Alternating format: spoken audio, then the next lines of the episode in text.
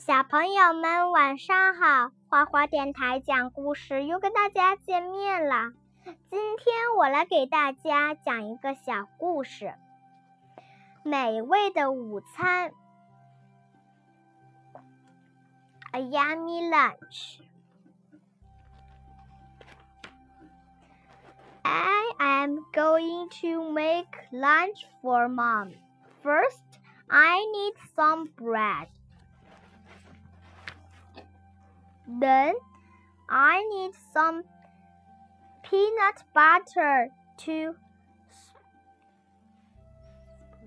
spread on the bread. Then I need some pickles to put on top of the peanut butter. Then I need some potato chips to cover the pickles.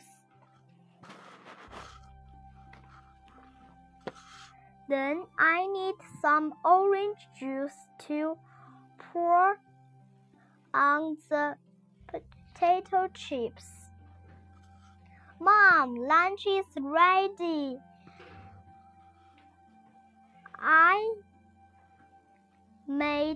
My famous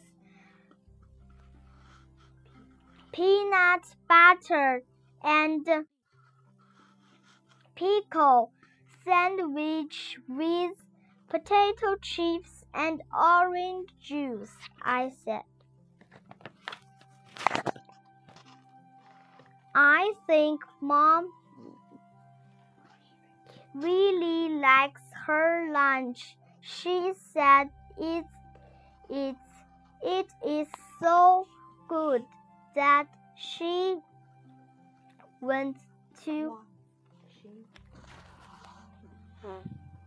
she wants to share it with dad.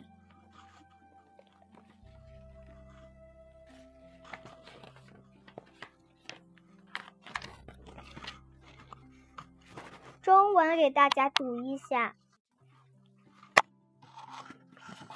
美味的午餐。我要为妈妈做一顿午餐。首先，我需要一些面包，然后我需要一些花生酱来涂抹在面包上。接着，我需要一些酸黄瓜来放在花生酱上。随后，我需要一些薯片来盖在酸黄瓜上，之后我需要一些橙汁儿淋在薯片上。妈妈，午餐准备好了，我做了招牌的花生酱、酸黄瓜、薯片、橙汁儿三明治。我说，我觉得妈妈一定。